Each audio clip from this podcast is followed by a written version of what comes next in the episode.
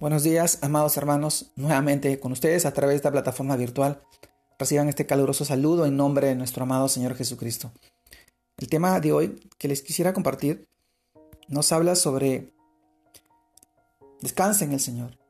¿Cómo podemos descansar en el Señor? Y esta vez lo encontramos en el libro de Salmos, capítulo 37, versículo del 7 al 10, que nos dice, guarda silencio ante Jehová y espera en él. No te alteres con motivo del que prospera en su camino, por el hombre que hace maldades. Deja la ira y desecha el enojo. No te excites de manera alguna a hacer lo malo, porque los malignos serán destruidos, pero los que esperan en Jehová, ellos heredarán la tierra. Salmos capítulo 37, versículo del 7 al 10. Amados hermanos, cristianos o no, vivimos en medio de una generación oprimida por el cansancio. La velocidad creciente con la que cada día el mundo se mueve nos hace mantenernos hasta inconscientemente en un estado de tensión que inevitablemente nos llevará a la fatiga mental, física y hasta espiritual. Es por lo tanto necesario para nosotros el mantener vivo el mensaje que nos habla acá el salmista. El día de hoy la invitamos y la iniciamos a poder descansar en esa calma, en el silencio, de poder disfrutar de la espera en nuestro amado Señor, en el Señor Jesucristo.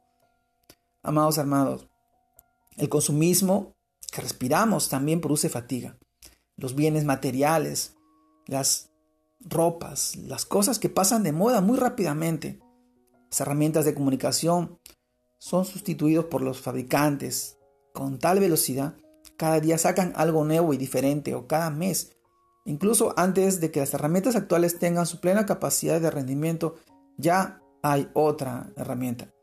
Para la cultura occidental, la posesión de bienes se ha convertido en el criterio de autorrealización personal.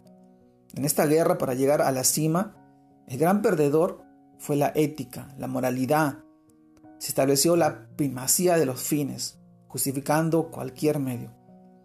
¿Cuál es la receta de nuestro, de nuestro amado Señor? La que nos revela hoy el salmista. Ve en la dirección opuesta al siglo. No te aferres con motivo del que prospera en su camino. No te involucres, ni te excites en manera alguna a hacer lo malo. El camino propuesto por la palabra de Dios, el cual se encuentra en la Biblia, trasciende las minoría y la miopía de los valores mundanos.